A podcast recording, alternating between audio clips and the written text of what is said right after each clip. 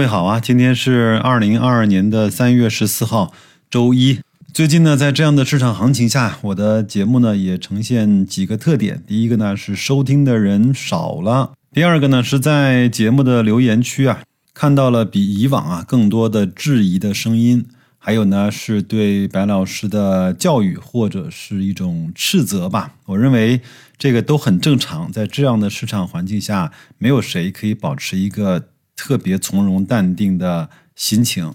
我能理解，但是呢，我认为作用不大。如果你能够用这样的方式来缓解一下自己的投资焦虑，或者是优化一下自己的投资方法，这也可以。但是好像这些都没有什么卵用。我相信今天周一开盘啊，中概互联又会面临一个比较大的压力啊。在上周五啊，美股的中概互联的这些公司呢，又有了不同程度的暴暴暴跌啊。像滴滴啊，像做电子烟的悟星科技，就是悦客啊，都面临了非常大的这种巨幅的下跌之后的再次的当天的暴跌。我相信这个应该会在我们中国的资本市场啊，会成为一个里程碑式的事件或者是时间吧。可能过了若干年之后，我们会看到，哦，原来是从二零二二年的那一次开始，我们整个。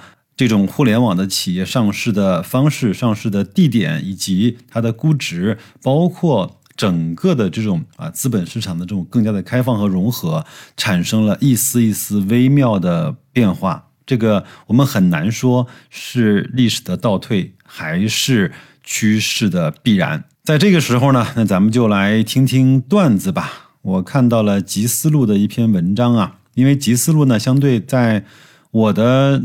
看法里呢，还是一个以低风险投资和价值投资的一个集散地。它呢，经常会有很多人啊去讨论一个问题。有一个问题呢，让我看到，我觉得还是挺好玩的，就是别人恐惧我贪婪，还是别人恐慌的时候我要破产了？话题呢，也是从五幺三零五零啊中概互联这支 ETF 的基金开始谈起的。有人说，现在成交量啊还在很高的位置，哈，一天也能够成交个几十个亿。再看呢，它的溢价率居然还有百分之六七，甚至是八，只能说现在是一个市场分歧很大的时间。那么根据历史经验，它好像还没有接近恐慌的极限位置，因为通过它的观察来看，极限位置呢应该是一个成交量极度低迷，溢价率。消失的这样的一个状态，那所以呢，大家伙就根据这个话题啊，来去进行了很多的探讨。有人说别人恐慌我贪婪，没错，问题是我们中的百分之九十五自以为的人是我，其实呢，那个人是别人。有人说真理呢是越辩越明啊，其实有很多的投资品呢，在特定的时间节点上。非常有意思，比如说一五年之后这种大跳水之后的分级 A，还有呢像二零年的原油，还有像二一年一月份的这种可转债，这个呢都有非常强的这种逻辑，大不了呢只亏时间不亏钱这样的逻辑。但是中概呢，并没有这么强的逻辑，导致呢很多人不敢发声。尽管看上去赢面比较大，属于这种可能性比较强，但是确定性难以下定论的投资的标的。有一位朋友说，大家都想去抄底那个中概啊，问题在哪儿是底呢？总得有逻辑吧。那么几个权重股，像腾讯、阿里、京东呢，支线之类的啊，月线呢去看一看。基本上也就是回到了二零一九年而已，意思呢是疫情期间的红利没有了，勉强呢可以说到底部附近了。但是呢，如果你把它定成极限大底的话，这个还是有一些存疑的。目前的这种经济形势呢，显然比一九年要差，互联网的行业在整个的政策上也是受打压的。再说了，底部又不意味着一定会迅速的反转。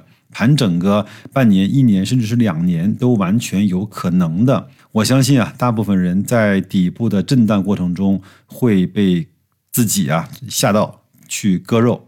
那有仓位的呢，只能够去卧倒；如果没有仓位的，等它反转了、起飞了再追不迟。像这样的声音，各位你会怎么看呢？有一个老兄啊说，听说中概不行了，打开我的持仓一看，好家伙，真是好家伙，这哪儿是中概不行了，这是我快不行了。有一位网友啊是这么说的，他说我是这么来看的，腾讯呢，包括阿里啊，无疑是目前中国最为强大的互联网公司。腾讯的总股本呢是九十六亿，那一手呢是一百股，那也就是说它有九千六百万手的总股本。将近一亿手吧，那我们中国呢，大概有十几亿人，我买上一手呢，就超过了全中国百分之九十以上的人占有了中国的核心商业资产，因为不可能中国人每人买一手，对吧？所以他说我在四百多的时候呢买了一手，至于要不要再买一手，要看一下自己的现金流，钱多了再买一手也不是不可以，没钱呢就算了。不追求超额收益，能有中国最优秀企业的平均收益，对我来说就满足了。那我认为这个思考的方式啊，非常有意思。这个我觉得真的是把自己当成股东来看待了。这个有可能啊，他能够在这个上面获得相对还不错的收益，也未尝可知。也希望他能够在某一天，整个的中概或者是腾讯在走出来的时候，再来说一下他这几年的持股的心路历程。还有位听友啊，说了一个俏皮话，他说：“通过今天的大跌啊，进一步防范和化解了重大的金融风险。”有人呢提供了一个数据啊，二月份呢有多只公募基金发行失败，募资额呢更是创下了二零一五年以来啊最低的那个值，只有一百三十四亿，甚至呢比 A 股最惨的二零一八年底一九年初还要差。当时呢每月都在六百亿左右。公募最风光的时候呢，是二零年的七月和二一年的一月，单月呢分别达到了八千亿和五千六百亿，是现在的六十倍。那个时候啊，基民那种勃勃生机、万物竞发的境界犹在眼前。没想到时隔仅一年啊，A 股呢竟成为基金经理们葬身之地，真的是呜呼哀哉啊！那个时候，基金经理呢被当作神一样的供奉在每一个的论坛中啊。我最爱我家坤，我以为他说的是蔡徐坤，他说不，我说的是我们家永远最棒的张坤。资本市场呢就是这么的纷繁复杂，因为呢人心和人性它就是这么的不可琢磨。而承认我们自己呢是一个普通人，是一个普罗大众，其实是一件并不太容易的事情。如果呢，你真正认识到自己呢是那个普罗大众的一员之后呢，你就会知道，所有人犯的错误也基本上都会在你的身上，可能在不同的时间点上会犯出来。那这个时候呢，其实就给了我们一个选择，一个进阶的选择，或者是一个随波逐流的选择。那至于说你要选择哪一个，让自己呢更加熟悉自己的这种人性，你是要跟自己那个。懦弱面去抗争呢，还是跟自己那个惰性呢去同流合污呢？无论你选择哪个啊，其实都不丢人，因为这就是一个真实的自己。在节目的最后啊，白老师再发出一个善意的邀请：如果你愿意啊，和几百位志同道合、有着差不多看法和经历的小伙伴呢，在一起聊聊天，互相打打气。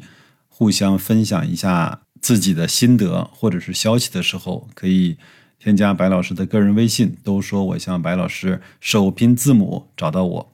我们在社群啊会谈对一个公司的看法，也会谈哪些指数是低估的。我们也在约定哪些指数可以慢慢的去做定投。我们也用工具来让我们的定投变得更加的智能和更划算。